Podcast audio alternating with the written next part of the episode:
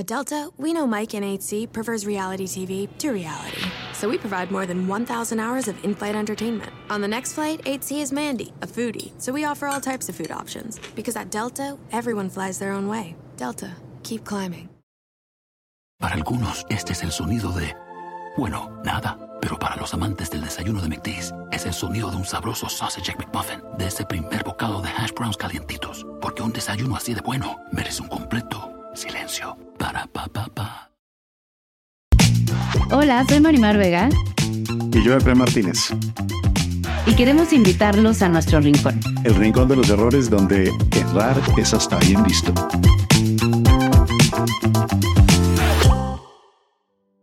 Y en ese espejo del amor que has aprendido. Como he sido tan autosuficiente durante toda mi vida, pienso que el otro es así. Entonces, como siento que lo que yo no necesito, el otro no lo necesita. Claro. Y estoy muy equivocado. El amor es también una decisión, es también un sacrificio. El amor no es fácil. Sí creo en el amor para siempre, pero creo más en el amor para hoy. El amor es una fuerza tan poderosa que dos seres absolutamente distintos son capaces de ser pareja. Nos han vendido tantas historias equivocadas como la media naranja, el complemento. No, mi pareja no me complementa, mi pareja me acompaña. Con mucho gusto le doy unos besitos a tus cicatrices. Pero no puedo yo curarte tu herida. No esperes que sea yo tu sanación. en la vida. He hecho una relación tóxica. Por lo menos. yo tuve varias. pero- Esta cagadota es mía. Como ser más compasivo contigo, como Sí, y me hago responsable. No me gusta que me arrebaten la oportunidad de equivocarme. ¿Cuál sería tu error favorito? no dar por sentado a la gente. Mm. Creo que la mortalidad del amor es lo que te hace sentir vivo. Bienvenidos a un episodio más del Rincón de los Errores. Hoy tenemos a un invitado que me cuesta presentarlo porque es muchas cosas. Es cantante, es actor, es conductor, viaja por el mundo, es director, escritor, ya dije que es productor. Productor, eh, todas esas cosas. Eh, lo han visto, yo la primera vez que de lo que recuerdo que vi de él fue en Hoy no me puedo levantar, lo han visto en muchos musicales, eh, lo han visto en varias películas. Ahora acaba de estrenar una que se llama La Usurpadora, el musical. Además escribió la obra de teatro Siete veces a Dios, que es un éxito rotundo. La dirigió y tiene su canal en YouTube, Alan por el Mundo, que obviamente todos lo hemos visto. Y tenemos aquí a Alan Estrada en el Rincón de los Errores. Bienvenido. ¡Ey, Muchas bienvenido! Soy fan, ¿eh? Me emociona mucho estar aquí. Muchas gracias. Gracias, qué padre. Estamos muy contentos de que estés aquí. Sí, Yo qué bueno más. que aceptaste. Y aquí empezamos siempre, Alan, de una. O sea, vamos, a, vamos al foco inmediato, porque este es un lugar en donde equivocarse está muy bien visto. Por eso entramos de una al tema. Y entramos siempre con algo que llamamos, suena un poco raro, llamamos nuestro error preferido. No porque a uno le encante estar equivocándose, sino porque hay errores en la vida que, que uno comete una vez, dos veces, tres veces y sigue cometiendo el mismo error, incluso aún sabiendo que, que no, y, y lo sigue uno cometiendo. ¿Cuál es el error preferido de Alan? Enamorarme. Aunque no, no lo llamaría un error, pero siento que es el primer paso a cometer distintos errores. Mm, ¿no? O sea, te abres al amor y es un campo del que por mucho que te hayas enamorado, por muchas parejas que hayas tenido, por mucho tiempo que lleves con alguien, siempre hay como un área de oportunidad, por así llamarle, ¿no? Y creo que a mí el tema del amor me fascina desde la teoría y desde la práctica, pero el hecho de, ten- de descubrir que tenemos la capacidad de enamorarnos de otra persona y, o de enamorarnos de tu trabajo, pero al enamorarte, uta, es abrir una, una caja de Pandora, una caja de Pandora para descubrir muchas cosas buenas y malas, y ahí están los errorcitos. Entonces, para mí ese es el, el recurrente. ¿Y siempre, Alan, has sido muy ena- enamoradizo desde chiquillo o recuerdas en algún momento que empezaste a ser más? Es que es curioso porque no soy muy enamoradizo, pero, pero si decido dar el paso, me aviento con todo. Mm.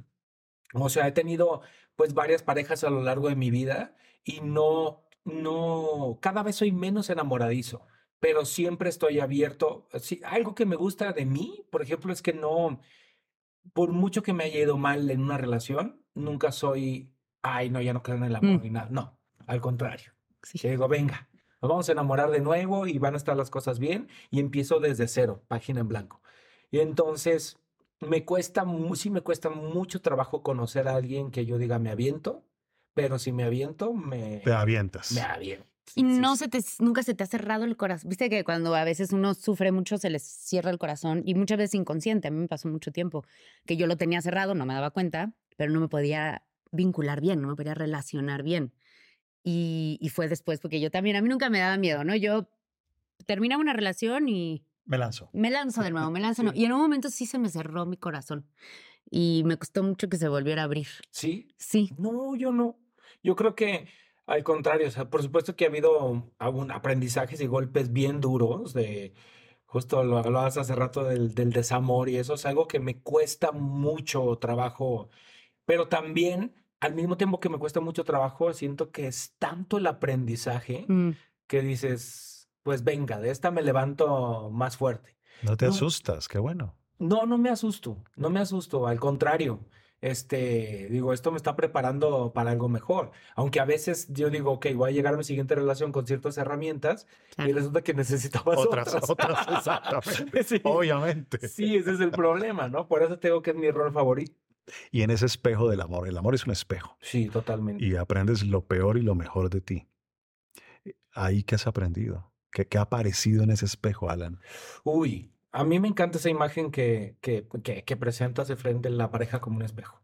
Porque en efecto, yo creo que a veces no nos damos cuenta de eso y nos han vendido tantas historias equivocadas como la media naranja, Ujú. soy una naranja completa, Claro. eh, el, el complemento, no, mi pareja no me complementa, mi pareja me acompaña y me presenta ese espejo que hace que yo me enfrente con las, los peores fantasmas. Ahora fíjate que he estado trabajando mucho en mis procesos terapéuticos el reconocimiento de la otredad, Ok. Mm. el, el entender a la otra persona como un otro entero, como un individuo con sus propias necesidades, con sus propios sueños, con sus eh, propios objetivos. Y pues Marimar, no me dejarás mentir, nosotros tenemos una carrera con muchas situaciones y dinámicas atípicas para, para una dinámica de pareja. Ujú. Y entonces esas situaciones, pues, pu- probablemente le ponen ahí un grado extra de dificultad a relacionarte o a, tener un vínculo con alguien que tiene que lidiar con que vayas a un evento y haya mucha tensión y haya prensa. Es un, eso es atípico y nadie nos enseña cómo lidiar con eso.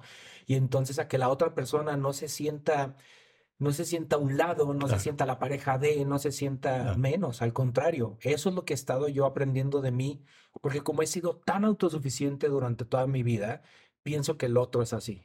Entonces, Mm. como siento que lo que yo no necesito, el otro no lo necesita. Claro. Y estoy muy equivocado. Debo entender las necesidades del otro, aunque no sean las mías. Tocas uno de los temas centrales del amor. Mm. Yo lo llamo la capacidad de diferenciarnos, que es cómo reconocer que el otro tiene una mente y un corazón independientes a nuestra mente y a nuestro corazón. Claro. Pero teóricamente suena maravilloso. Dice uno, obvio, o sea, es obvio. Pero en la práctica, cuando tú aceptas eso, el otro puede cambiar de opinión y tiene derecho. Luego el otro se, se puede ir mañana si quiere. También, Pues te puede dejar de querer puede si quiere, puede... Y eso genera eh, angustia. Y miedo. Y... Es muy difícil, ¿no? Trabajar la individualidad estando en pareja. Eh, respetar la del otro y, a- y hacer la propia, ¿no? Porque también tienes que pensar en dos, ¿no? Esta cosa de hay que pensar en dos. Sí, pero también tengo que pensar en mí. Y, balancear eso, yo creo que es un baile ahí. ¿Qué ha pasado en ese tránsito? Cuando tú logras como estar trabajando la otredad, pero la otredad también genera como cierta angustia porque no lo puedo controlar tanto. Y... Pues es algo que he descubierto recientemente. Eh, al final, también creo que en mis relaciones he aprendido que, que esa individualidad que según yo la había trabajado muy bien y, y- y, pues soy un, soy un novio un poco ausente porque viajo mucho, entonces necesito a alguien a mi lado que entienda eso.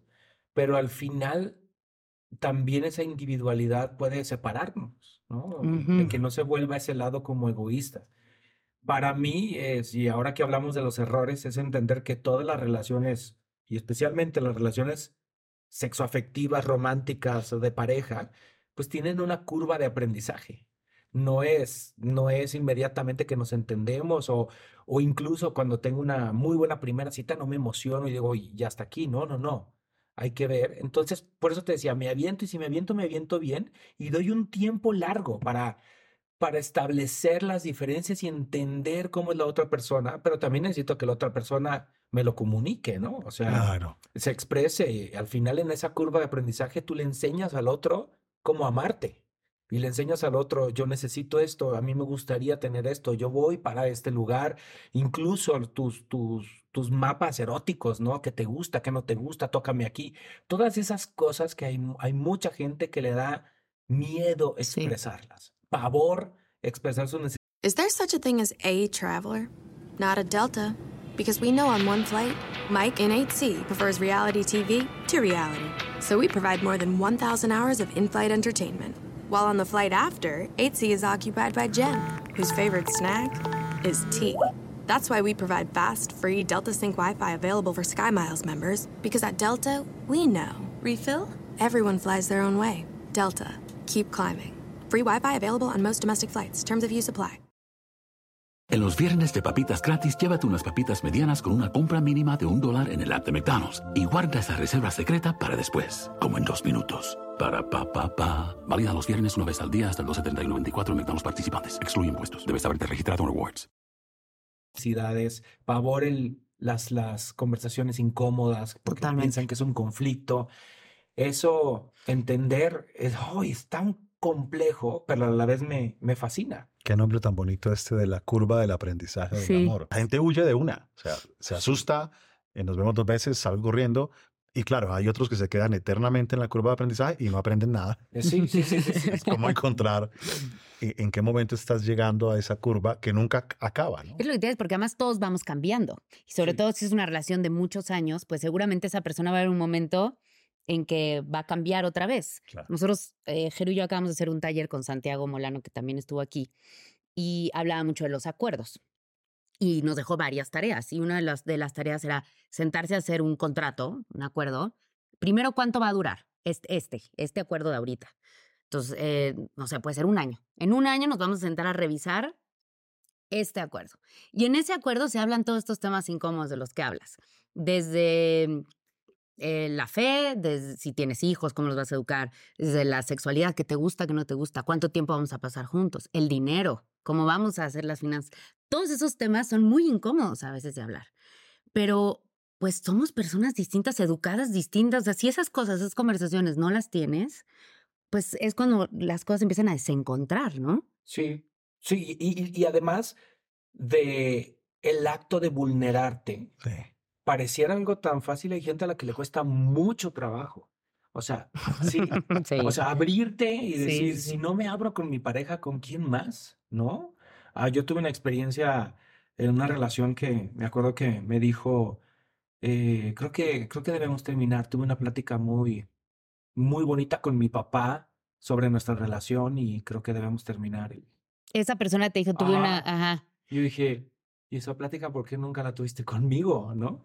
O, wow, o sea, hablar, hablaste de nuestros problemas de pareja con alguien más y no conmigo. O sea, me hubiera gustado que me incluyeran en la ecuación, ¿no? claro. Al final, sí, y es como de, ok, cada quien tiene una manera como de acomodar o reacomodar sus, sus sistemas de, de relacionarse con los demás y entenderlos. Por eso es esta, entonces, no es una curva de aprendizaje, son Claro. varias, Varias. curvas de aprendizaje de dónde estamos parados, nos volvemos a, a enamorar, a, a- a reencontrarnos, pero es fascinante. Y al final, sí creo en el amor para siempre, pero creo más en el amor para hoy.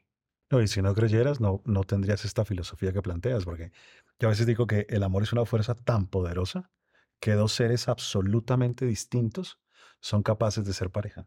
Es que eso sea, imposible. es- es- Sí. Y, y también en, en el entendido, también, bueno, yo, yo te sigo en Instagram y me encantan tus frases y me parecen muy elaboradas y me gustan porque luego hay mucho simplismo en, en la psicología del amor. Y entonces es, creo que a veces nos vamos con esa finta de, ah, no es que leí en Instagram de, eh, el amor no debe doler.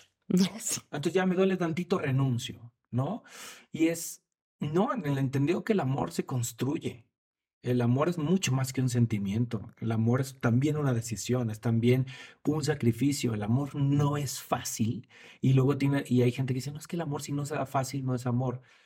Pues es que hay una línea delgada entre un- una relación violenta o que realmente hay un dolor importante al esfuerzo que tienes que hacer por estar con alguien, porque no siempre va a estar la química cerebral que tenías al principio. Ni sexual ni nada, No. obviamente, va a evolucionar.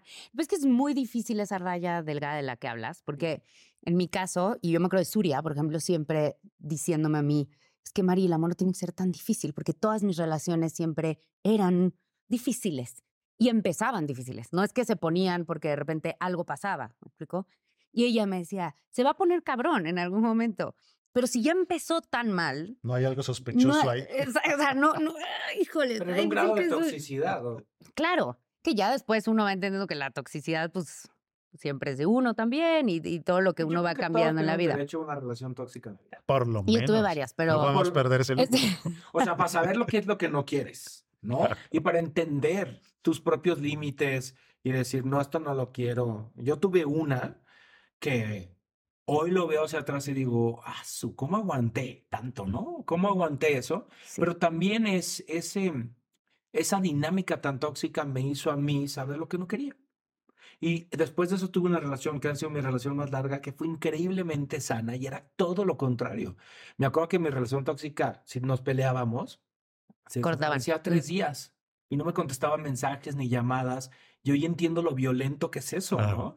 Digo, no, no te cuesta nada, mandó un mensaje de, oye, necesito procesar la información, estoy enojado, porfa, hablemos después. Y ya. ¿no? Y no. O sea, no, no había nada. Y, y- y- me sacaba lo peor de mí, un demonio que yo no sabía ni siquiera que Eso. tenía. Eso pasa también. Yo creo que muchas de las relaciones tóxicas lo que hacen es que sacan tu peor versión, ¿no? Porque Jero y yo lo hemos hablado también a veces, como, ay, pero tú tan bueno como yo lo veo, como él es conmigo, pero en su momento tuvo su relación donde no, y viceversa, ¿no? También creo que hay mezclas.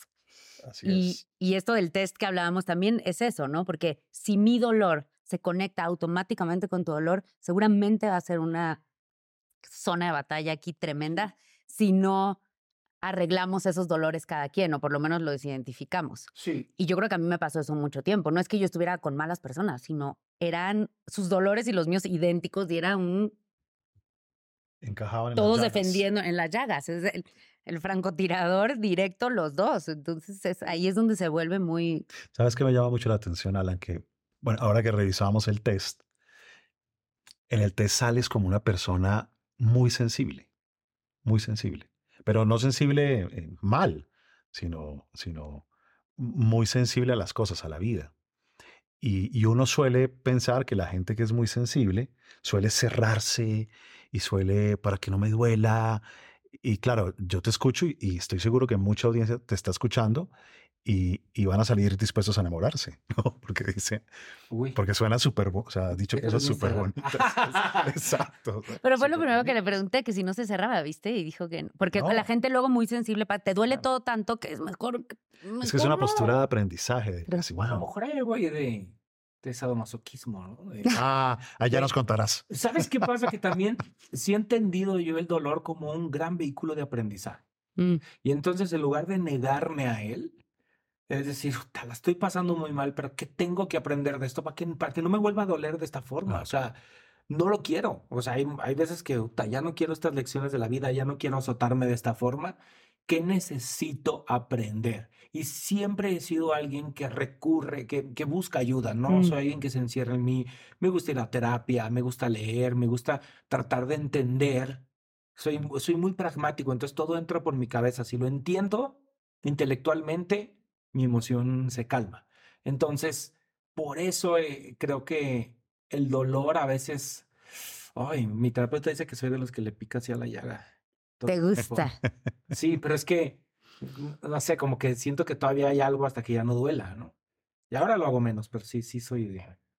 Bueno, y será eso lo que hace que, porque en el test los resultados salen como si fueses una persona con una autocrítica muy fuerte, porque salen niveles bastante altos, pero en la práctica, en la práctica pareciera que no son tan altos. Es decir, el, el test muestra que eres muy sensible, o sea, que te podría doler mucho el desamor. Y claro que te duele, pero te lanzas.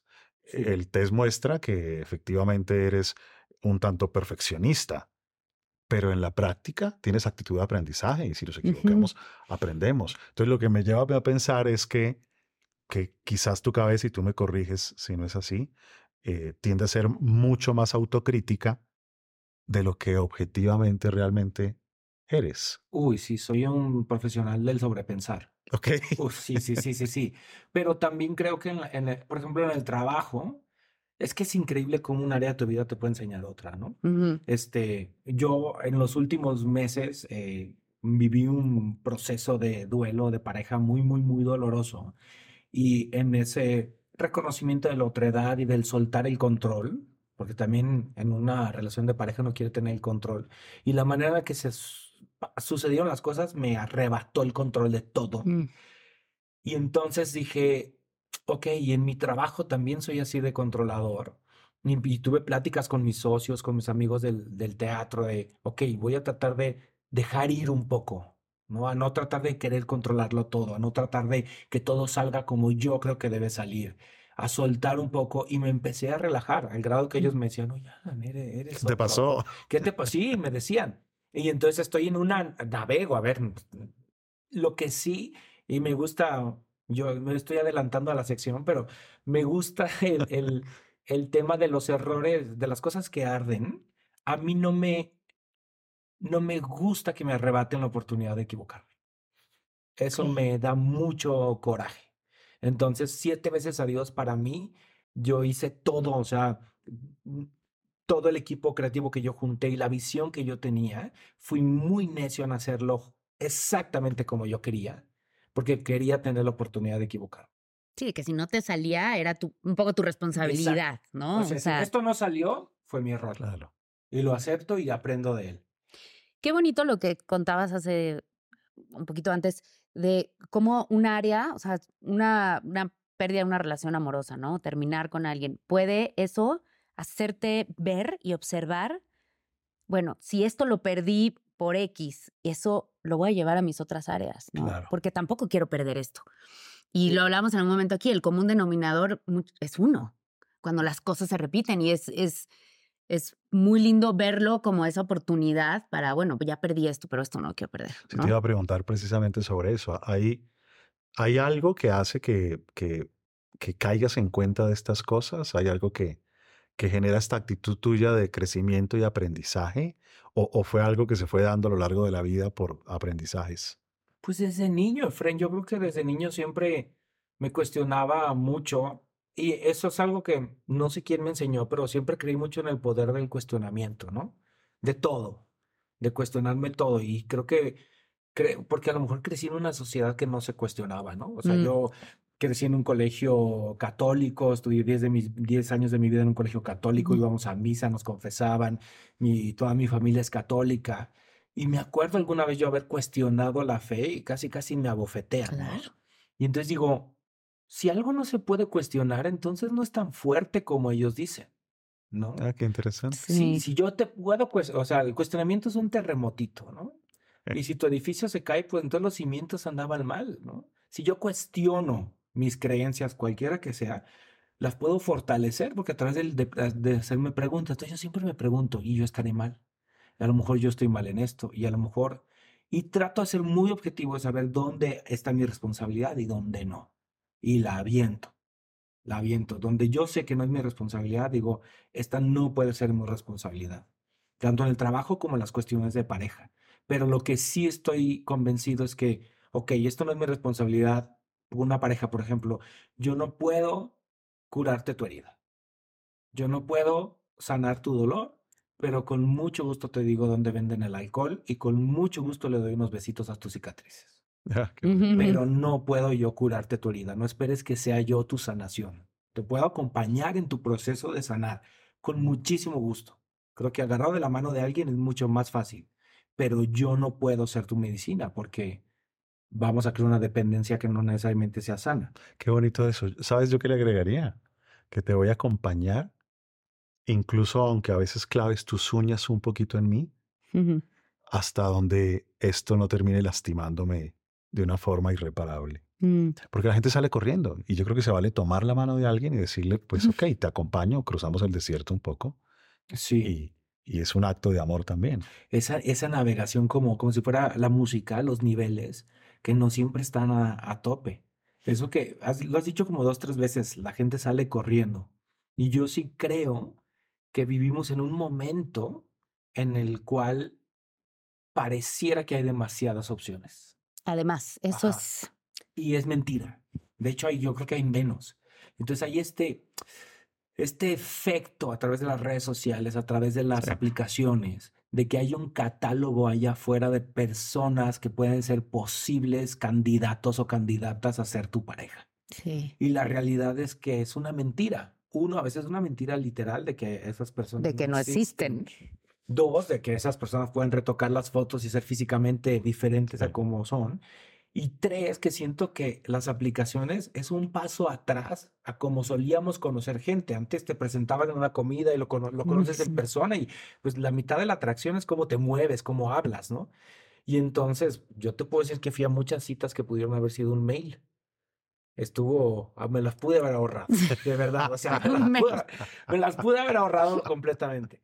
Y, y al final dices, puta, qué, qué coraje que pensemos que haya tantas opci- opciones, porque entonces el esfuerzo que hace la gente por mantener una relación ya no es el mismo. Ya es, "Ah, mano, a la primera me voy, tiro la toalla, no pasa nada. Y ese es este mirar hacia afuera, porque uno de verdad está convencido que hay infinitas posibilidades. Dices, ¿yo qué hago aquí? Si hay infinitas posibilidades allá de personas que podrían ser buenas parejas para mí, pero es al revés. O sea, ¿cuál buena pareja soy yo Ujú. para el otro? Y si empiezo uno al revés, generalmente fracasa. Lo hablábamos en el episodio del güero, que decía, yo pedía esto y esto y esto y esto, y de repente me volteé a ver y dije, yo soy eso, yo soy esa persona, yo soy esa pareja. Y a alguien más también se lo preguntábamos como, ¿no andarías, conti- andarías contigo? Esa es una pregunta que hay que Exacto. ¿Tú andarías contigo? Y, y porque si no se pasa uno la vida, pues cambiando de pareja, porque pues obviamente siempre es culpa de los otros y nunca yendo el clavado hacia adentro y, y sí, y ahí se repite todo muchas veces. Uno, hay que observar el algoritmo de Instagram o de las redes que te muestra, porque mucho eso es lo que estás buscando. Y me acuerdo que una vez eh, había un psicólogo que me gustó mucho lo que decía, que decía, haz una lista de todo lo que buscas en una pareja. Y cuando la termines, conviértete en esa persona. Ujú. Y me encantó porque sí, todo el mundo, ay, cuando llegue la persona ideal, y tú, cuando te conviertas en la persona ideal, ¿no? Mucho pedir, mucho pedir, ¿y qué se da? ¿Qué das? Es que es muy proporcional una cosa a la otra. Yo siempre lo digo en ese sentido de eh, si yo eh, si yo tenía relaciones no muy sanas o no muy pacíficas o bonitas, como lo quieran llamar, pues, o sea, lo que yo generaba en ese momento, pues sí, yo soy responsable de eso y me hago responsable de eso. Pero lo que tengo hoy, también soy responsable de eso, Claro, sí. de lo bueno y de lo malo, ¿no? Entonces, ¿qué tanto uno, claro que uno puede crear y construir lo que uno quiere, tiene que empezar por uno. Y ahí es proporcional, Sí. es, es un reflejo. Yo juego con una lista, me hiciste acordar con esto de la lista.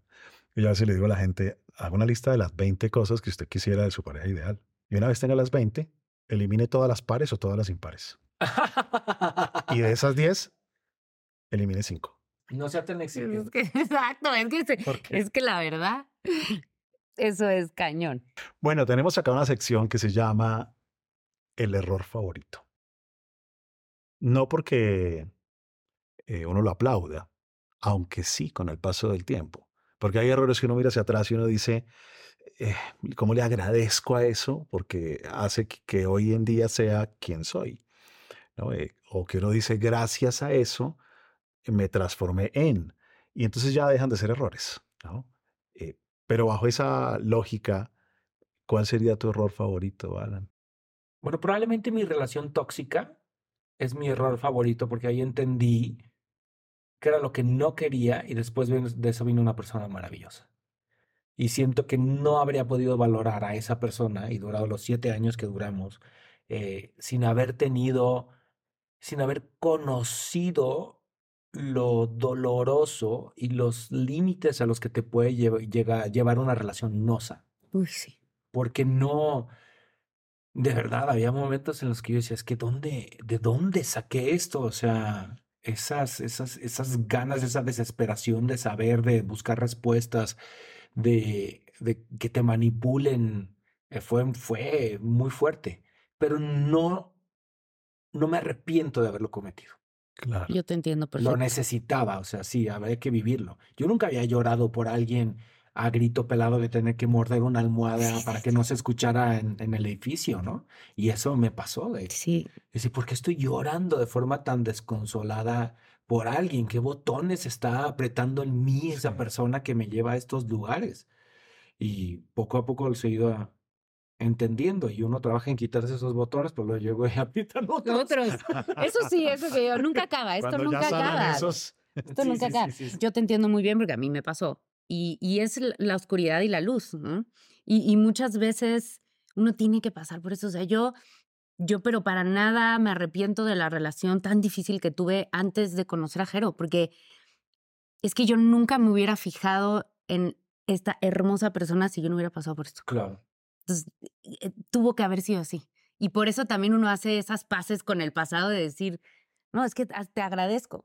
Hasta Claro. te agradezco esos lugares tan oscuros que tocamos. Pasa al revés. Siento que hay personas que tienen una relación muy sana y se aburren o no saben valorarla Sí. porque Sí, y pasa el tiempo y entonces ya conocen el otro extremo y dicen, "Ut, no valoré esto. sí. Se me fue, o sea, perdí esta oportunidad, qué tonto fui, pero no no no sí hay sí necesitamos un contraste, ¿no? Para poder valorar. Totalmente, porque tú estás acostumbrado a veces a lo que conoces o a lo que estimas o crees que es una relación o el amor. Entonces, si tú crees que la relación es el rush y la adrenalina y nos peleamos y la reconciliación y entonces el sexo y después esto y los problemas, entonces, y tú crees que es eso. Ujú. Y entonces después conoces a alguien con quien todo fluye y dices, acá no hay amor, ¿no? o esto es muy Sí. aburrido, o tanta paz y, y no sé, falta algo. eh, y entonces te vas y te metes en otro que te da el mismo shot ahí de adrenalina y después dices, no lo valor, no valoré el que había. Claro. ¿no? Entonces el contraste te da esa sabiduría para saber a qué renunciar porque uno no lo puede tener todo, ¿no? Y eso regresa a lo que estábamos hablando al principio. ¿Cómo saber cuándo uno se tiene que ir o no? ¿Cuándo? Eso te ¿Cómo van a querer preguntar. No irte? sé Yo ¿cuándo tengo irte? una salida perfecta para ¿Cuál eso. es la salida? Uno debe perfecta? irse cuando quiere. No se necesitan excusas, Tienes no se razón. necesitan, porque a veces uno dice, no, es que tengo que esperar siete años, diez años hasta que... No, y a veces no quieren. O sea, uno puede estar años quejándose en terapia, este es una mierda, na, na, na. Sí, pero ¿por qué no se va usted de ahí? Porque en el fondo no quieres, aunque te esté haciendo daño. O sea, esa es la realidad. Por eso, cuando uno aconseja a los amigos, ¿no? Cuando alguien está en una relación que uno no comprende y dice, puede ser, ¿cómo puede seguir ahí? La Es que se va a ir cuando amor. quiera. La teoría del amor es muy sencilla. Pero, ay, no lo sé, Fren, o sea, irse cuando quieres, pero irse, abandonar un vínculo tiene una responsabilidad, ¿no? Sí, Entonces, ¿cómo irte cuando quieres sin partirle la madre al otro? Es A veces cosa, no hay forma. controlar, sí. yo creo que hay que apostarle a, a irse de una forma tan amorosa como te sea posible. Y yo creo que esa es la primera apuesta. La manera, Me ¿no? parece que sin responsabilidad afectiva el mundo es un desastre. Mm. Pero cuando hay vínculos amorosos e historias compartidas, igual te va a doler. Igual te va a doler que eso se acabe. ¿no? El, el que es dejado, pues va a sufrirlo. Y hay el que deja tratar de- también. sí. Es- es- Sí, el amor tiene un pedazo de sufrimiento de la mano siempre. Pero, ay, es que el- el- hablas de responsabilidad afectiva y digo, ¿has- ¿con qué entendemos por responsabilidad afectiva? ¿O hasta dónde? ¿Hasta dónde? O sea, Mm. ¿cómo yo puedo entender que un vínculo me genera una responsabilidad y cómo yo voy a romper ese vínculo de manera amorosa? Pero ¿qué es el amor al momento de romper? Es dar las respuestas que el otro quiere escuchar, ser brutalmente honesto, eh, o como tú dices, no necesitas una excusa. Para mí, si llega alguien y me dice, ya no te amo, ya no quiero estar contigo, eso es suficiente, me da a mí las herramientas Totalmente. enteras para trabajar. Pero Totalmente. si llega alguien que sientes que duda, que no sabe lo que quiere, que no te da las respuestas, puede, puede volverte loco. Te va a generar cosas muy feas. Te va a generar cosas muy feas. Sí. La ambivalencia genera cosas muy feas. El te digo que aún eres importante para mí, pero no se me nota en nada. Eso se siente y eso es lo que más enloquece a la O gente. al revés, te dejo, pero te sigo buscando. ¿no? La ambivalencia es Es, espantosa. es Sí. responsable efectivamente decir lo que hay. Es más, yo creo que uno puede irse aún amando. Por supuesto. que es un nivel difícil, pero, pero puede que yo te ame Pero y ya eso no, no quiere decir que podamos ser pareja, porque es distinto. ¿Qué es lo que hablaba yo al principio? Si se hacen estos acuerdos, ¿no? Por ejemplo, y tienes una relación donde puedas hablar, pues sí, va a haber, puede ser que uno, que haya amor y que uno diga, sí, pero yo ya. No sé, yo me acuerdo una vez, mi, yo aquí usando los micrófonos para las confesiones. Mi- Sin nombres. Mi pareja de más, de más tiempo, eh, terminamos dos veces. Y la primera, eh, aparte, son cosas que detonan ciertos conflictos que no te imaginas. Estábamos en Japón.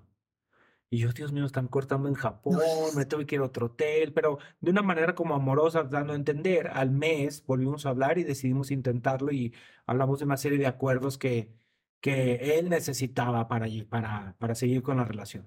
Y lo intentamos durante un año y nos empezamos a dar cuenta que no estaba del todo funcionando, pero la última vez que hablamos, se sentó y me dijo, no soy feliz. Mm. Y a mí con eso no hubo nada que yo pudiera hacer. Claro. O sea, fue, pues yo te amo, me encantaría seguir con esto, pero si tú no eres feliz, me necesito hacer a un lado. Claro. Y aunque duela, aunque todo, y fue una separación tan bonita, o sea, tan hermosa de, de hecho, hay At Delta, we know Mike in 8C prefers reality TV to reality. So we provide more than 1,000 hours of in flight entertainment. On the next flight, 8C is Mandy, a foodie. So we offer all types of food options. Because at Delta, everyone flies their own way. Delta, keep climbing. Let go with ego. Existen dos tipos de personas en el mundo: los que prefieren un desayuno dulce con frutas, dulce de leche y un jugo de naranja, y los que prefieren un desayuno salado con chorizo, huevos rancheros y un café. Pero sin importar qué tipo de persona eres, hay algo que a todos les va a gustar. Los crujientes y esponjosos Ego Waffles. Ya sea que te guste un desayuno salado, con huevos o salsa picante encima de tus waffles, o seas más dulcero y los prefieras con mantequilla y miel. Encuéntranos en el pasillo de desayunos congelados. Lego with Ego. mucha parte de siete veces a Dios de, de cómo se despiden ellos, inspirado en esa separación, de darnos las gracias. Desde, por supuesto que duele y lloré muchísimo y, y- pero hoy por hoy nos llevamos muy bien, podemos hablar, podemos escribirnos, nos compartimos nuestros logros, las cosas que pasan en su familia. Y digo, mira, ahí sí siento que hubo una, una responsabilidad y con una sola frase Sí. Sí. que es honesta, dura, pero verdadera y que me da a mí las, las herramientas enteras para saber qué hacer. Porque no, no puedo yo luchar. Y para trabajar un duelo, ¿no? Yo también luego creo que luego lo que pasa es, uno siempre inventa o quiere saber lo que está pensando el otro, Sí. según uno, ¿no? Entonces tú terminas y dices, pero ¿será? ¿Será que es por esto? ¿Estará pensando que? Pero tú crees que... cu- Cuando hay claridad, creo que por lo menos uno ya sabe. Sí. Entonces me toca trabajar que ya esta relación se acabó. No hay un... Luego vemos, ¿no? Y eso que es... se vale que se acabe, porque tenemos una, una negación a que las cosas pueden acabarse. También. Las cosas pueden acabarse. Y, y si alguien se acabó el amor, ya no me ama o no es feliz, se vale que eso pase. Sí, y a mí algo que me gusta mucho es entender que aunque vuelvan, se acabó. Es decir, Ya. esa etapa que vivieron juntos se acabó. Y si se reencuentran en 14 años como Jennifer López y Ben Affleck, no vuelven, no se reencuentran los mismos que nuevo. terminaron. Son otras personas con otro crecimiento. Entonces, sí es, yo creo que sí es importante, ok, se acabó. Esto se queda atrás. Si tú y yo nos encontramos en otro momento de nuestra vida, será iniciar de nuevo. Tú que acabas de pasar por eso, Yo me fui siete años y volví. se, se divorció y, Y volví. acaba de volver. ¡Qué Así. maravilla! Sí. Y es otra mujer. Y yo soy otro hombre. Y están contentos. Totalmente. Mira la carita Con, la con lo interesante de, claro, somos otras personas, pero lo que aprendimos de, de esas antiguas versiones, pues nos traen un nivel 2.0. Pero para eso hay que terminar sin rencores y sin... Que ustedes terminaron muy bien. Y también lo que decía Alan hace rato, ¿no? Yo creo que un poco, y lo hablamos en tu episodio, de también uno cree a veces que termina y va a haber muchas opciones y a veces uno se va y dice, no, lo que yo tenía era valiosísimo. Sí. Tú te, te enrollaste por otras millones de cosas de tu trabajo, de la vida, y lo valiosísimo que era, afortunadamente regresaste y seguí ahí. Totalmente. Pero podría habernos seguido. ¿me Sí, explico? así Eso es, Y también está bien. pues sí. Yo creo que para mí sí es muy importante irse bien. Si tú Yo decides irte de una relación, vete bien. También creo. Porque las intenciones no importan. No importan las intenciones, importan las acciones. Y cuando tú dejas a alguien, le está chocando el auto. Y entonces, si tú sales a la calle y te destruyen la camioneta y se baja la persona de ese coche, perdóname, no era mi intención chocarte, yo sé, pero me destruiste el coche. y lo tengo que llevar al taller y lo tengo que arreglar y me va a costar dinero y me va a costar tiempo arreglar mi camioneta. No es pérdida total, estamos bien. Ujú. Entonces tu intención no me importa. Así hubieras tenido la intención o no de chocarme, el resultado es exactamente el mismo. Entonces cuidar nuestras acciones más que nuestras intenciones. No era mi intención lastimarte. Sí, pero me lastimaste. ¿Qué es lo que dice la responsabilidad afectiva? Lo primero que tú dijiste es el cómo, ¿no? Sí. El cómo, el un- tratar de cómo terminar las cosas siempre va a ser. Yo soy un defensor de eso que tú dices. O sea, para mí uno, uno nunca va a ser lo que piensa, ni lo que dice, lo que hace, Exacto. los actos, los actos. Y hablando de actos. Bueno, sí es actos, pero también pueden ser pensamientos. Este es nuevo, no te lo sabes. Ay, ay, ay. Este es un error tentador, le podríamos llamar así. ¿Algún error que te daría miedo cometer? Me daría mucho terror cometer un error que yo sin saberlo marque negativamente el- la vida de alguien. Mm, A veces un comentario, una acción eh, que no te des cuenta, eso me aterra un poco, ¿no? Y porque luego genera como rencores en la familia. Y, y es que tú hace 14 años, y, uy, ¿por qué no me enteré? ¿No? Lo, lo lo pudimos haber hablado. claro. Yo soy mucho de hablar y de conciliar. Creo que todo tiene remedio menos la muerte. Pero eso me aterra mucho. Y qué difícil porque está totalmente fuera de tu control. Sí. Porque muchas veces uno nos, como dices, no tienes ni idea y de repente alguien viene a decirte, no, es que me lastimaste porque hiciste eso. Sí. Por lo menos ir hasta el margen de control, porque lo demás. Pero a veces uno sí puede eh, evitar hacer ciertas cosas que uno sabe, Sí. uno sabe que dañan y que lastiman. Claro, pero hay mucha gente que va con el discurso, no sé si tú estés de acuerdo, Fren, de nadie nos lastima, permitimos que nos lastimen. Y Digo, ¿cómo le digo eso a mi corazoncito roto, no? ¿Cómo le digo eso a la persona que me rechazó en un trabajo que yo tenía muchas ganas de tener? ¿Cómo? Al final, inevitablemente lastimamos y nos lastiman, ¿no? Yo creo que son parte de ese discurso. Hay un discurso muy fuerte de egoísmo que está detrás de eso. Claro que a veces sin querer yo puedo lastimar a alguien, pero en realidad es, Es mi que yo no dolor. quería y, y es su dolor. Pero otras veces sí quería lastimarlo, por supuesto. Y Ah, sí quería también. que se sintiera mal y sí lo hago. Y no me vengas a decir que es porque tú lo permites. No, no, no, no, no. Yo no lo quería permitir. Tú abusaste Eso. y te portaste mal. Y eso es algo que, que porque si no es como fomentar el cinismo y el... y Es el que ahí es- Cuídate porque todo es tu responsabilidad. Ujú. Lo Eso, eso iba a decir. rollo. Es una raya bien delgadita otra vez, ¿no? Porque, claro, venimos diciendo y hablando de esto todo el tiempo, de si a mí lo que me arde es, es mío, es mi herida, es, es, ¿no? O sea, que, que tú ahorita hagas así y yo me sienta rechazada es mío, no, no puedes ser tu culpa. Pero también, en, sobre todo en las relaciones de pareja o en la gente que te conoce muy bien, creo que un arma que puede ser muy fea y que ahí puede ser como algo te lastima, pero esto es cuando uno conoce muy bien a la persona y utiliza los dolores del otro para lastimar. ¿No? Ay, Eso es, eso como una, eso es como algo que podría ser algo de, claro que hay intención. ¿Te, te duele la indiferencia? Eh, revísalo, eh, chécalo, porque deben ser tus dolores. No, no, no, no, no, es que me dejas en visto todo el tiempo, es que te desapareces dos días, es que no me estás hablando, es que tienes la ley del hielo, no me vengas a decir que es que yo tengo que revisar Mi dolor de la indiferencia, Ah. eso, claro. la manipulación.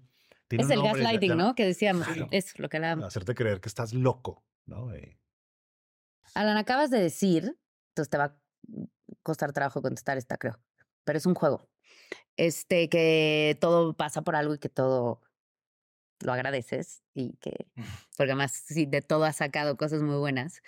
Pero si jugáramos a que pudieras elegir tres que no repetirías, o sea, estos tres no los van, no. no estoy tan seguro, o sea, porque de repente como que mis errores más dolorosos me convirtieron en la persona que soy y digo, es que si no los, si Claro. no los repito, si regreso el tiempo, ¿qué sería hoy, no? O sea, Es- ¿cómo, cómo, cómo escribir un siete veces adiós sin haberme enamorado varias veces?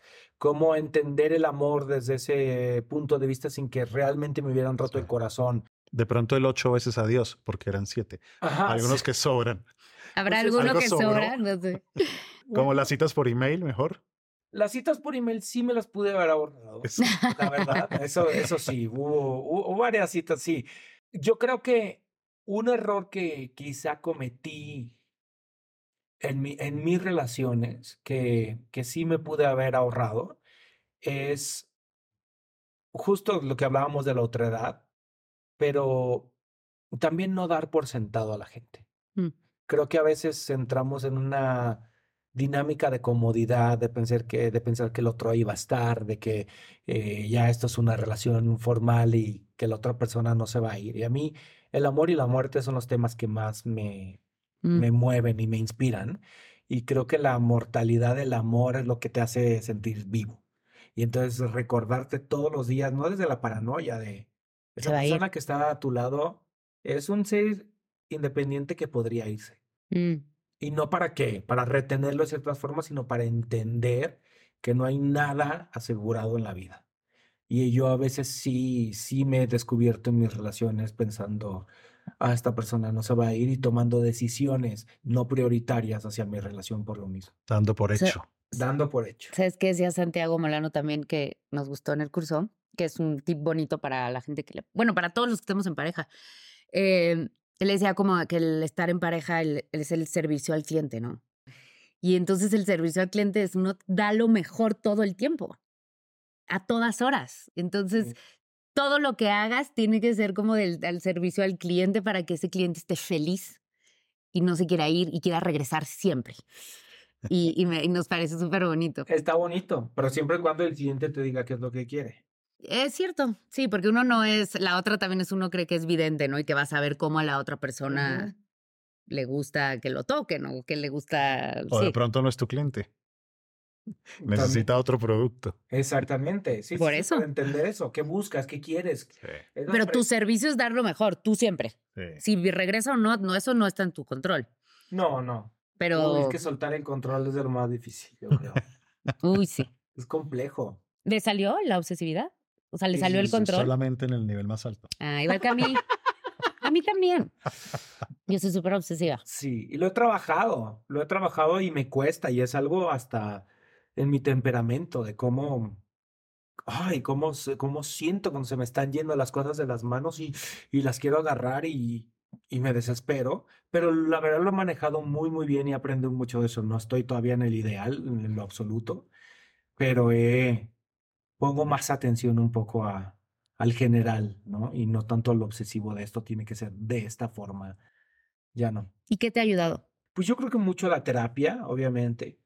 Y justo el, eh, lo que hablábamos hace rato, de tener chance de equivocarme, Mm.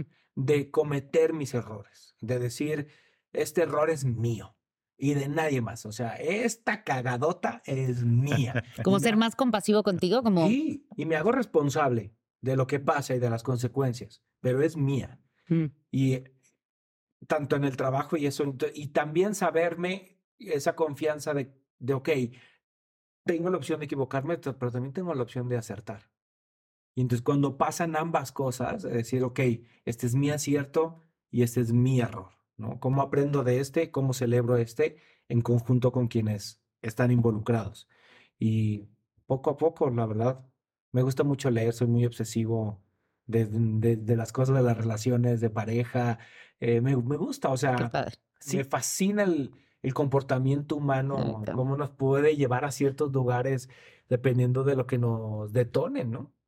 Al final llega alguien y ¡pum! ¿Cómo le dices el francotirador? El francotirador. Sí, es que... en el, En el puntito. exacto. Porque tú puedes haber trabajado esa herida, ¿no? Y, ca- y cada vez tenerla más chiquita, lo que hablabas de las, sí. de las ollitas. Sí, y llega y Pero pues normalmente la pareja es el que, el o francotirador. la mamá, ¿no? Estas cosas. Los papás tienen una cosa para decir una, Una habilidad. una habilidad. Sí, sí, sí. Para decir una que es la que te va, todo lo que trabajaste, la terapia, el libro, mira. Sí.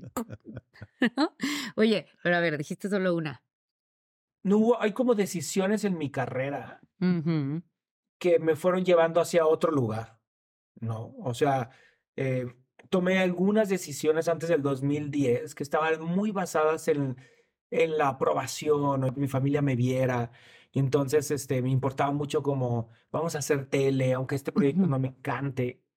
Y, es, y siento que esas decisiones, todas tus decisiones te van marcando tu camino, ¿no? Entonces me fueron llevando un camino que no necesariamente me mantenía, me mantenía satisfecho, pero ese camino de insatisfacción me llevó a poder soltarlo para aventurarme en Alan por el mundo sin tanta culpa. Mm.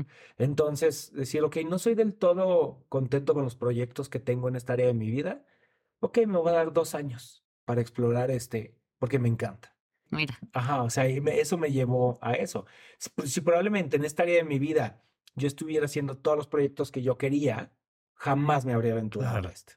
Pero igual, por ejemplo, no ser tan obsesivo podría ser un error que podrías quitar. Sí, me encantaría no ser tan obsesivo. Pero quizás la obsesividad también Te lleva a la en Claro, obviamente. Sí. Sí, pero trabajo. creo que hay un equilibrio, Fred, ¿no? Ah, Podemos entonces sí. lograr, podemos lograr un equilibrio porque yo te voy a ser bien honesto, o sea, para mí, Siete veces a Dios es mi bebé. O sea, yo creé una obra de teatro que era el tipo de teatro que a mí me gusta ver. Y entonces, al final de la obra hay un efecto este, visual que yo estuve terco en que fuera de esa forma, ¿no? Y entonces vamos a buscar el dinero y todo para poderlo lograr. No, no se puede, claro que se puede. Y entonces me siento contento con mi necedad. Pero era tan obsesivo de que era mi primera obra y de todo, que te puedo decir que el primer año disfruté dos funciones. Claro. Es que eso a eso, sí. Y entonces hubo un momento en el que dije, estoy siendo miserable. Ujú. No miserable, creo que esa no es la palabra. Creo que podría disfrutar más lo que siete veces a Dios significa. O sea, los récords que hemos roto de audiencia, eh, lo bien que nos ha ido eh, en muchos aspectos. Decía, esto lo debería de estar disfrutando más. ¿Cómo puedo celebrarme sin soltar la exigencia y, y buscar algo de calidad? Porque no necesariamente me da miedo la mediocridad y creo, yo creo que viene la obsesividad a Sí. hacer todo bien y todo, vamos a hacerlo todo con la máxima calidad. Ahí está el tercero. A ver, dame esa información que me estoy perdiendo. Claro, disfrutar ahí más las cosas. Ah, sí, ¿cómo dices? Porque tu vida hubiera, o sea, como que si ese error no existiera, igual a muchas, muchísimas cosas de tu vida las disfrutarías mucho más que el estar buscando que estén Sí, perfectas. y el año pasado, ya en el acto de las confesiones, estaba, el año pasado fui a una expedición para bajar los restos del Titán. Y entonces, pues todo increíble, me convertí en el primer mexicano en bajar los Ujú. restos del Titanic, regresé, tuve unos problemas con la empresa que no me querían dar el material que yo que me habían prometido, me enojé mucho, entonces fue una experiencia un poco agridulce, ¿no? De, ok, se logró esto, pero no estoy contento porque me siento de esta forma. Han 297 personas en el mundo han bajado a esa, a esos profunda, a, a verlo al Titanic, es uno de ellos. ¿Por qué no me siento como debería sentirme? Y luego me fui a Halifax a grabar un video ahí, tienen el cementerio más grande de los, eh, de las personas que perecieron en el Titanic. Y me acuerdo que me dije, me voy a tomar una tarde en el hotel para descansar. Y estuve muy ansioso toda la tarde, sintiendo que tenía que ser productivo, que tenía que estar editando, que tenía, algo tenía que estar haciendo. Y fue tan desagradable esa sensación que le hablé eh, a mi psicólogo y le dije, oye, mm, creo que recomiéndame un psiquiatra, me estoy, me, me siento en un limbo en el que ya no estoy disfrutando tanto mi trabajo, pero tampoco me siento en, en una crisis Mm, necesito, necesito arreglar esto. Y ahí empecé un proceso eh, terapéutico que me empezó a ayudar a lidiar con esa como insatisfacción crónica. Es decir, estoy teniendo logros increíbles en mi vida, ¿cómo los disfruto más? Claro. Porque sí los disfruto. Entiendo. ¿Cómo los disfruto más? Cuando llega alguien y te debe tocar, Maribel, que llega alguien... A mí el momento en el que un cantante tiene un fan que disfruta más su música que el mismo cantante, digo, algo estamos haciendo mal. O sea, para yo necesitaría disfrutar mi arte tanto como la gente lo disfruta. Pero hoy me encuentro en un mejor lugar en el que me siento en el teatro y lo disfruto. Eso. Es que. Bien. No, yo te entiendo muy bien. Jero es mi mayor. Terapeuta. terap- sobre todo como porrista, porque yo soy muy dura conmigo. Yo me trato todo el tiempo, todo el tiempo. Y siempre tengo esa sensación de los del, ¿qué es? 5 centavos, para 20 centavitos. centavos para lo que sea. Y el rincón, o sea, es un sueño, eh, llevo años queriéndolo hacer, lo logramos, está. Y me pasó un día con Surya que estábamos en una cosa y nos preguntan, bueno, ¿y, y tú qué estás haciendo? Y Surya, ay, pues estreno una serie, acabo de hacer una serie. ¿Y tú, Mari Mari? Y yo, no, yo nada. Y Surya, ¿cómo nada? Estrenas tu podcast mañana, y está padrísimo. Y qué, y yo, sí, es cierto. Y, o sea, eso, o sea, ¿sabes? Es como, tengo que tener a mis porristas al lado para de repente decirme, no, pero ve todo lo que también estás haciendo. Sí. Y, y en vez de disfrutarlo, estoy pensando en lo que no estoy haciendo. Sí, hay una anécdota que está en el libro de eh, la- eh, ¿cómo? El sutil, ar- el sutil arte de que De amargarse la vida. Ajá, algo así. algo así. ah, no sé qué para de título. Sí, sí, sí. que habla de, de Metallica. Que entonces existía Metallica y tocaban en bares o no me, no me acuerdo, a lo mejor la cuento un poco más. Y entonces los, fir- los firma una disquera y el guitarrista, si no me equivoco, la banda lo echa. Dice, oye, ya firmamos con una disquera, pero pues tú no vas, ¿no? Y entonces él se quedó súper dolido de que lo habían echado de la banda y dijo, pues voy a crear mi propia banda y voy a ser más exitoso que Metallica.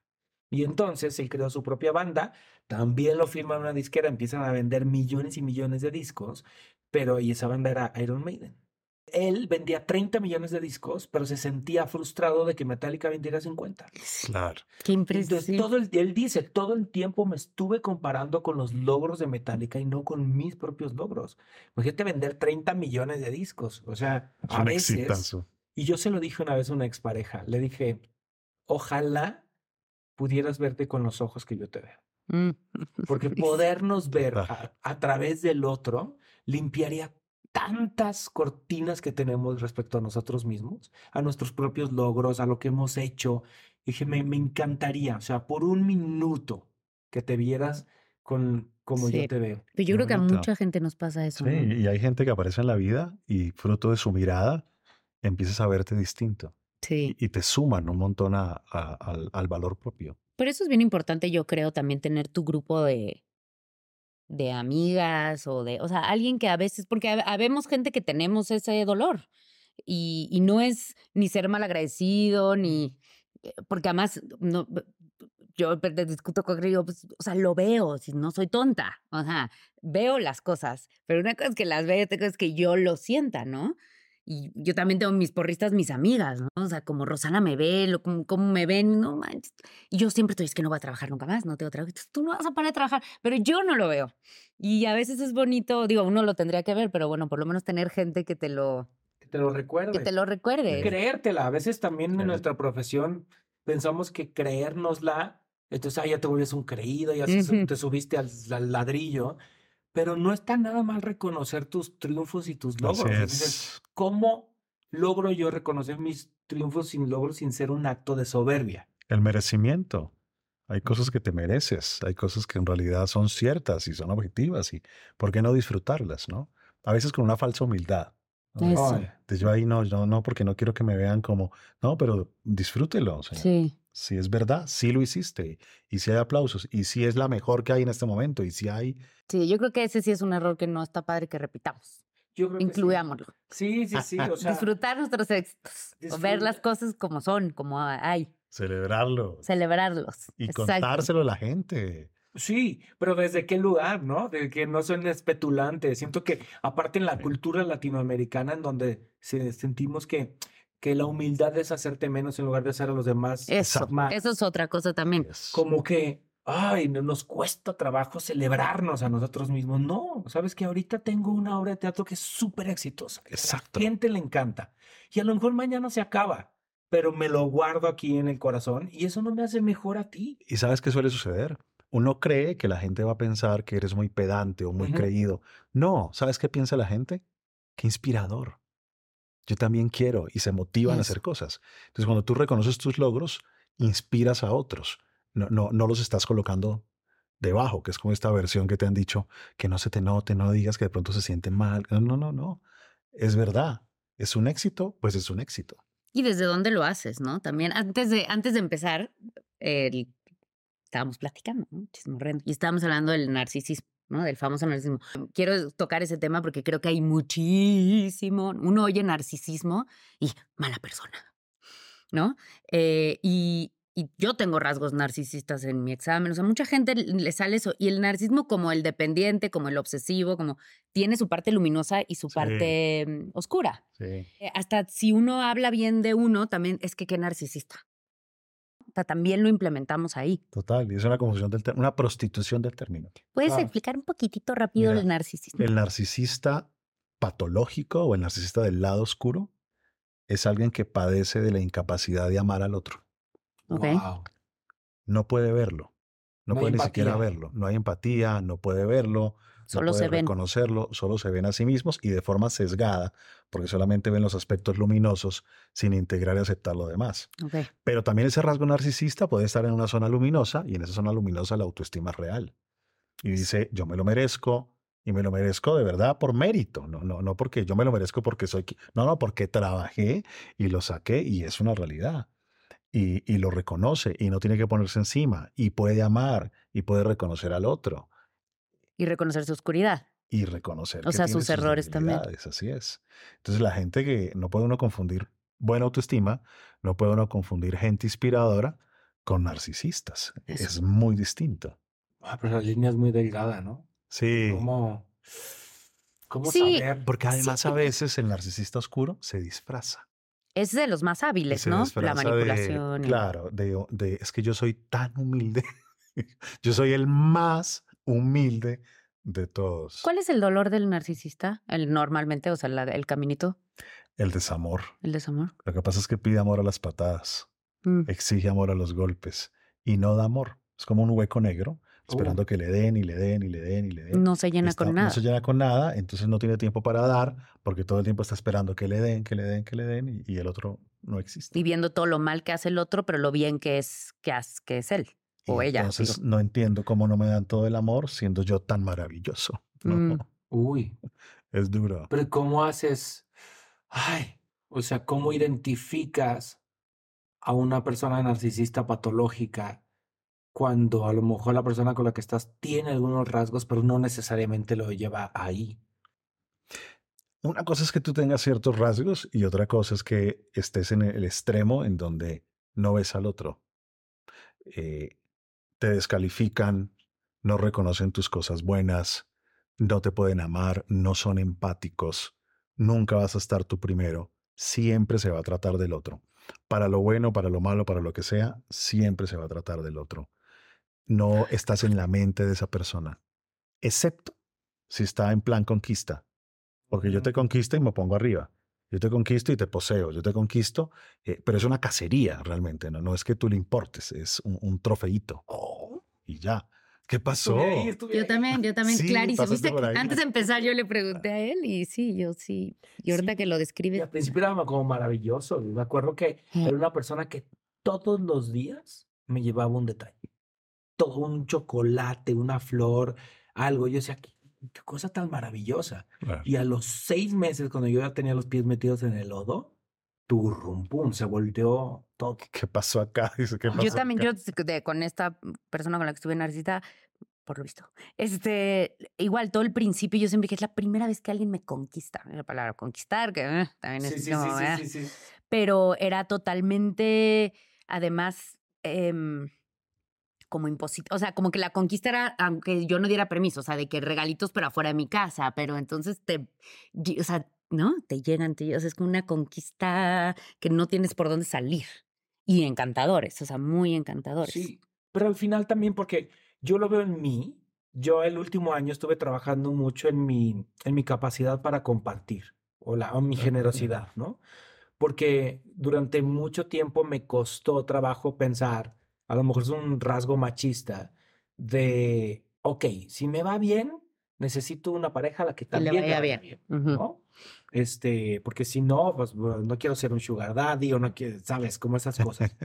Y me fui poco a poco eh, como tratando de conciliar con eso, como, como entendiéndolo y decir, no, si ahora me va bien y quiero estar con alguien que le quiero compartir esto, no debería yo de sentirme mal. ¿No? No debería sentirme culpable de decir, me está yendo poca madre, quiero compartirlo contigo, aquí está. Pero ¿cómo hago para que la otra persona no se sienta este eso, como tratando de, de, de ser conquistada o manipulada, sino decirle, ¿sabes qué? No, quiero compartirte esto porque estamos juntos. No sé, como que todo tiene un, un lado oscuro y uno luminoso y dices, Pues "Ay, sí, ¿no? Sí. Y cuando estás en relaciones con personas narcisas, eh, por lo que cuentas, además, es muy difícil terminarlas, ¿verdad? O sea, el, el- la manipulación es mucha. Sí. Y como no te vieron, arriba, eso, como te no. da a ti la sensación que te dan valor y Eso. que tú tienes que alcanzar ahí el valor. Yo a veces digo en broma, como tú decías hace un rato, de que todos merecemos una pequeña relación tóxica.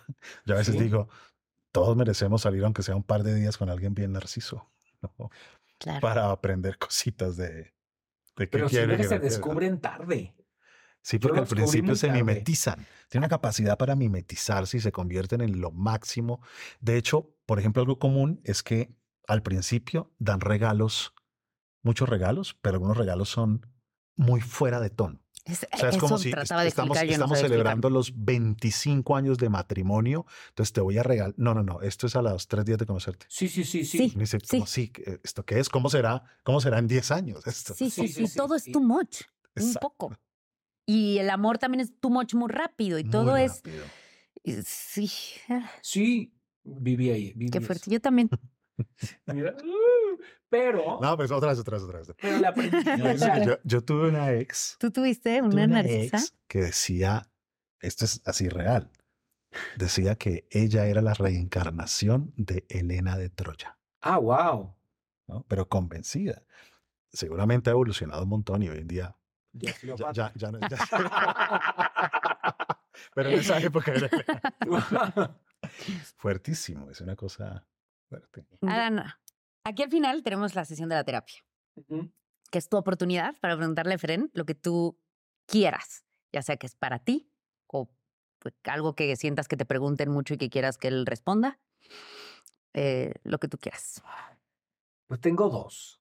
todas las que quieras. Tengo una que me pregunta mucho la gente que no tengo a veces las palabras para responderlo, no, no tengo las herramientas, que habla del miedo. Como que yo sé manejar, la verdad, muy bien mis miedos, ¿no? O sea, me enfrento a ellos y los agarro y me aviento con ellos. El miedo nunca ha sido algo que a mí personalmente me paralice. Pero en, en Alan por el Mundo y en mis relaciones personales me he topado con gente que el miedo la, la paraliza, la detiene, le hace tomar decisiones en su vida que al final los llevan a lugares muy oscuros o, o les impide disfrutar de ciertas cosas. ¿Qué se hace con el miedo? Uy, yo creo que uno, hay que ver qué es lo que realmente te asusta. Si te asusta perder un lugar, si te asusta el daño físico, si te asusta quedar en ridículo, ¿qué es lo que te asusta? Y una vez lo tienes claro, tienes que organizar algo en donde puedas exponerte de forma gradual y sutil y de manera ascendente al miedo. Es decir, si a ti te asusta quedar en ridículo, y entonces hacer un live o dar una conferencia o hablar en público te genera una cosa espantosa que no duermes el día anterior y que estás muy mal, pues ya sabes que eso es un nivel 5. Pero podría haber un nivel 4 y podría haber un nivel 3 y podría haber un nivel 2 para que te expongas y vayas sacando musculito y vayas desarrollando habilidades hasta que llegue el momento en el que ya puedas hacer un nivel 3, un nivel 4, un nivel 5. Hay gente que lo hace de rompe y dice, le tengo miedo a las alturas, me voy a lanzar de un paracaídas. Eh, Pero esos son muy poquitos los que tienen éxito. Eh, La mayoría no logra lanzarse del paracaídas. ¿no? Y esa mayoría lo que tenemos que hacer es gradualmente. Me asomo al balcón del tercer piso, me asomo al balcón del cuarto piso, me asomo al del quinto y de esa forma gradual lo podemos hacer. Me asusta poner límites, me da mucho miedo, pero en realidad no es poner límites, me da miedo las El rechazo. consecuencias que me vayan a dejar o me vayan a abandonar. Entonces lo que hago es, ok, nivel uno, voy a decir lo que siento eh, en este momento sin involucrar al otro. Nivel 2, le voy a decir que algo de, que está haciendo no me gusta. Nivel 3, le voy a pedir que no lo haga. Mm. Nivel 4, le voy a exigir que no lo haga. Nivel 5, si no me pone cuidado, me voy a ir. Eh, gradual, porque si lo haces de una, te asustas más. Claro. Mm. Ay, muy buena. Y la otra, Ah, sí. vamos de oferta.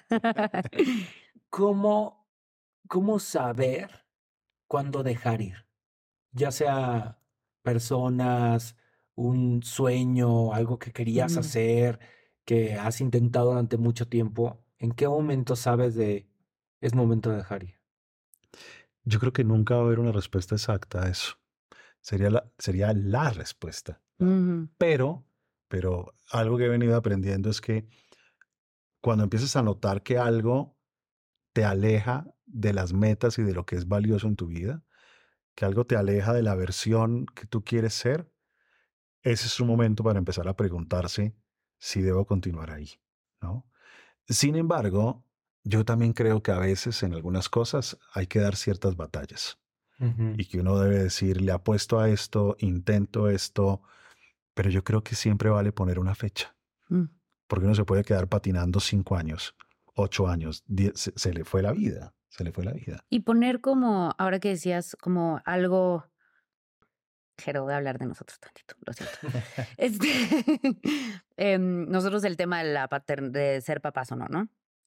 Está así un proceso, es un proceso duro, difícil por el que estamos pasando, pero está claro y hablado que si en algún momento nuestra relación se empieza a poner a, a- a tambalear, a perjudicar, a distanciarnos por eso, vamos a parar.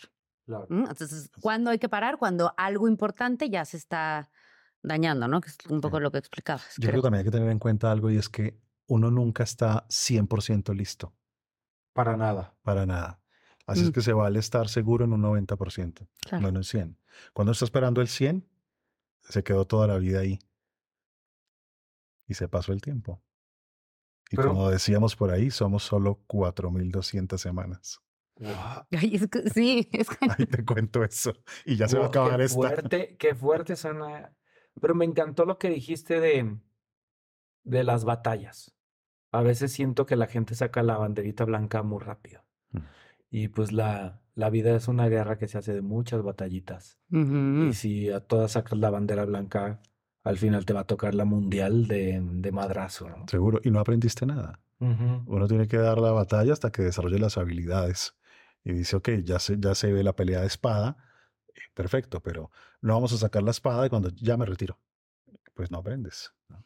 No, porque más lo que ya sabemos y, y vinimos diciendo, se repite y se, se va a repetir y se va a seguir repitiendo eso que no aprendiste. En cambio, si sí aprendiste, pues entonces vamos a otra, distinta. Sí.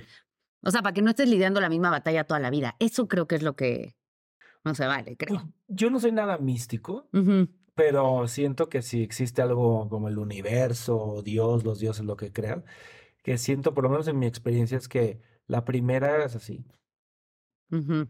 ¿Decides aprender? No, no quiero aprender. La segunda es así. Sí, claro. No quiero aprender. La tercera te noquea. O sea, es la misma lección. Sí. decides en qué momento la abrazas y la aprendes para que te duela menos. Puedes estar toda la vida con la misma lección. A mucha gente que yo creo que sí, exacto. Pero es que yo creo que por eso es tan valiosa la terapia o tan valiosa el conocerse, el reconocerse y el aceptar este mapita del test que hicimos. Porque si uno no ve y a veces no le gusta a uno lo que ve, ¿no? Y a veces uno, hab- hablábamos con el oso otra vez rato de la envidia, que qué feo es sentir envidia. Y cuando uno asume y acepta que en algún momento de su vida sintió envidia, Claro. Pues entonces la puedes trabajar, y- pero si nunca lo aceptas y nunca lo ves, pues entonces seguramente toda la vida estarás con esa batalla. Y abrirse a la ayuda. La gente, a mí me, me gusta y me complace mucho que tú hables de, de tus terapias y tu- Sí. porque no todo el mundo va a terapia y yo no creo que todo el mundo la necesite, pero sí creo que hay mucha gente que la necesita Claro. y que no va y que le sentaría bien conocerse, sea la terapia que sea o lo- los, ¿no? Ha venido cambiando. Eh, Sí. Yo abrí en pandemia una plataforma que se llama Terapia Un Clic eh, para que la gente pueda ir a terapia y, y ahí trabajan muchos de los alumnos de nuestros procesos y Ujú. todo. Y la diferencia es gigante, o sea, hoy en día es así. O sea, mucha gente está buscando terapia, mucha gente está buscando ayuda. Y eso no era tan común hace 6, 7 No, años. sí. antes daba hasta pena, sobre todo en estos países, por ejemplo en Argentina era como normal, ¿no? Tomar terapia, los Sí. obligaban un poco. Pero acá tomar terapia era como del loquero.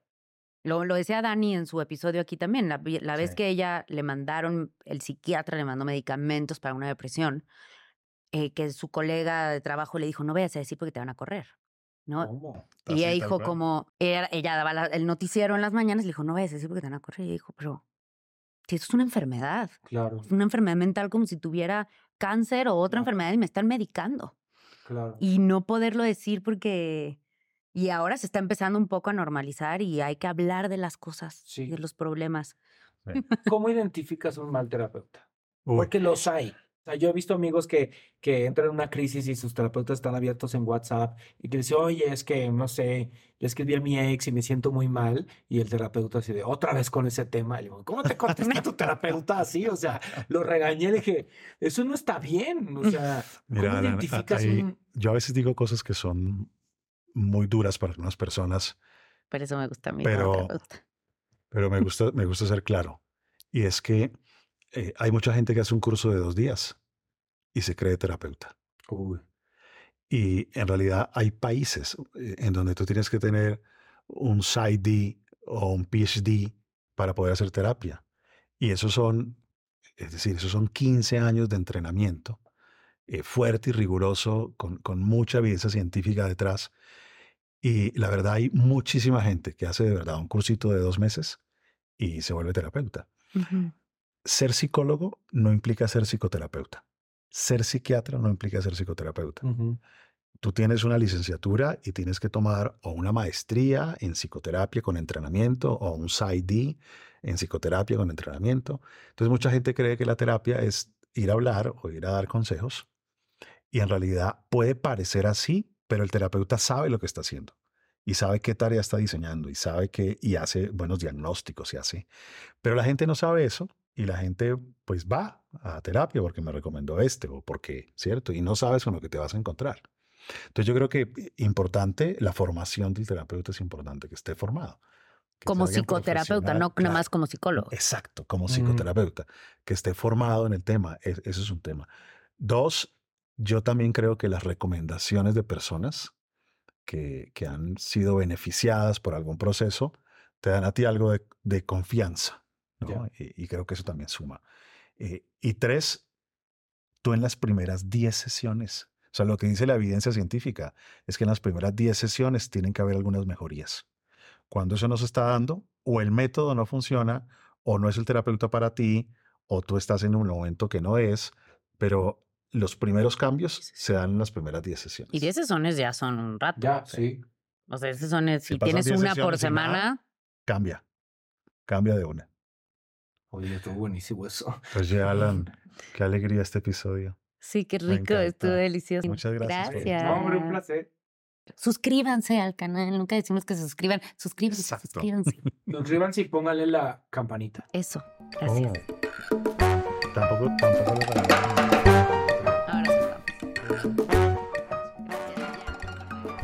At Delta, we know Mike in 8C prefers reality TV to reality. So we provide more than 1,000 hours of in flight entertainment. On the next flight, 8C is Mandy, a foodie. So we offer all types of food options. Because at Delta, everyone flies their own way. Delta, keep climbing. Let go with ego. Existen dos tipos de personas en el mundo: los que prefieren un desayuno dulce con frutas, dulce de leche y un jugo de naranja, y los que prefieren un desayuno salado con chorizo, huevos rancheros y un café. Pero sin importar qué tipo de persona eres, hay algo que a todos les va a gustar. Los crujientes y esponjosos Ego Waffles. Ya sea que te guste un desayuno salado, con huevos o salsa picante encima de tus waffles, o seas más dulcero y los prefieras con mantequilla y miel. Encuéntranos en el pasillo de desayunos congelados. Lego with Ego.